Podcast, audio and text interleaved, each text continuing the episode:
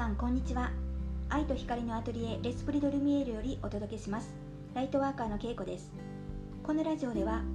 家庭とビジネスを両立させるためのヒントやこれからの地球を生きるために必要な宇宙と魂をテーマにした内容を日本と時々フランスから配信していきたいと思います、えー、皆さんお元気でしょうか？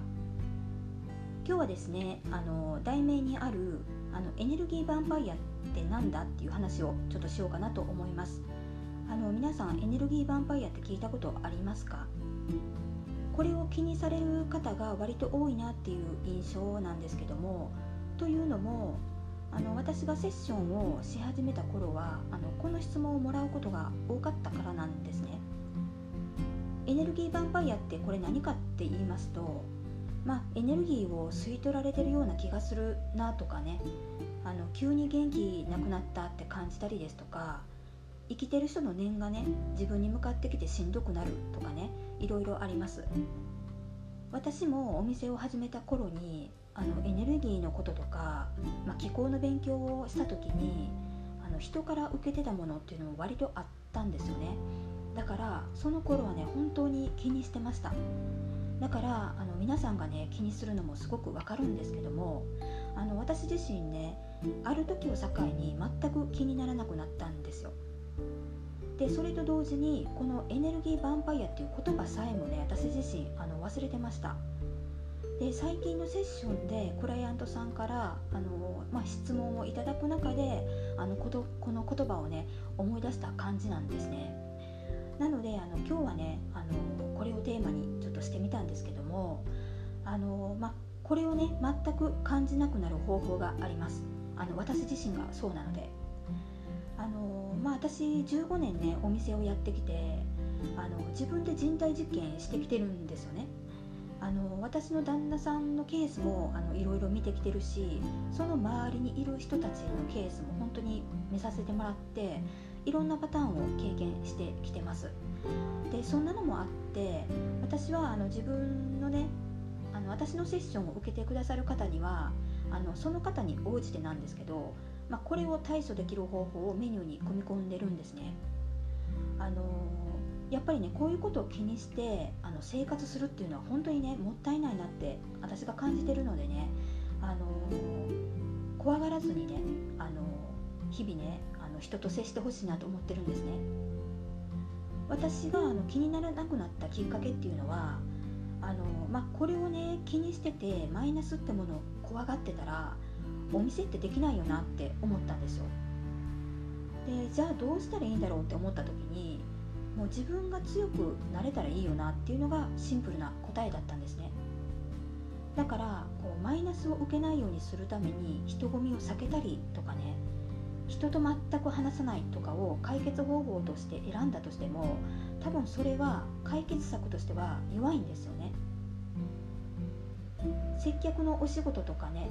人と深くあのお話をするようなこうお話あのお仕事をしている方特にあの敏感な方とかねあのそういった方はこの部分で悩む方もねいると思うんですけどもあの諦めてほしくないなと思います。でこれにね怖がってほしくないなとも思っているんですよね。体調をね崩してしまってそのまま何も改善しないっていうのは本当にねあのもったいないですまずあの今日はね意識を改善するポイントをあの言ってみようかなと思います。まず一つは人からエネルギーを取られるとかマイナスの念をぶつけられるとかあのそういう気持ちをねまず捨ててほしいんですよ。相手から何か攻撃受けるかもしれないっていうその気持ちを捨てる。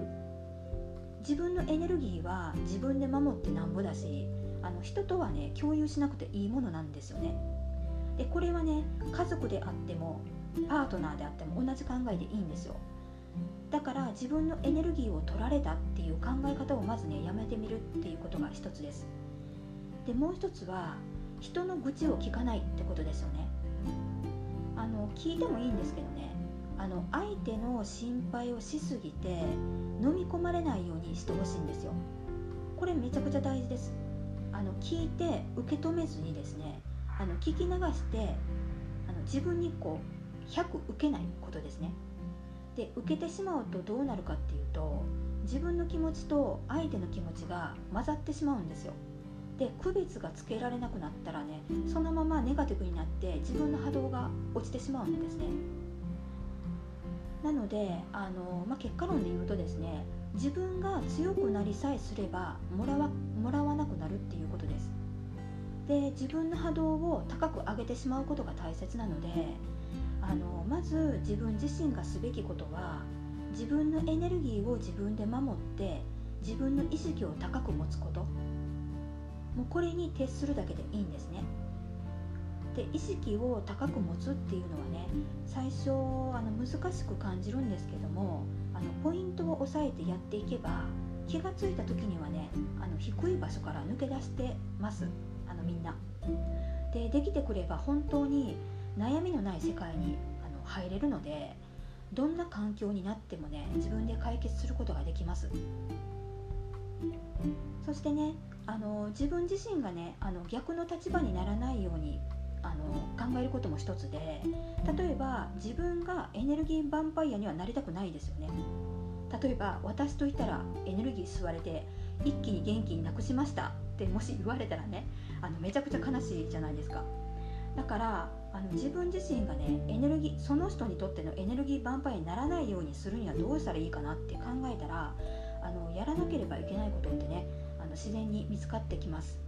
あのよかったらねこの辺を考えてみてほしいななんて思います。でこのお話の続きはまたちょっと次回させてもらおうかなと思います。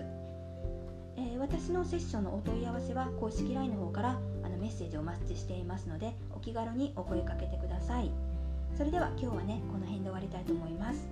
次回のポッドキャストでお会いしましょう。ありがとうございました。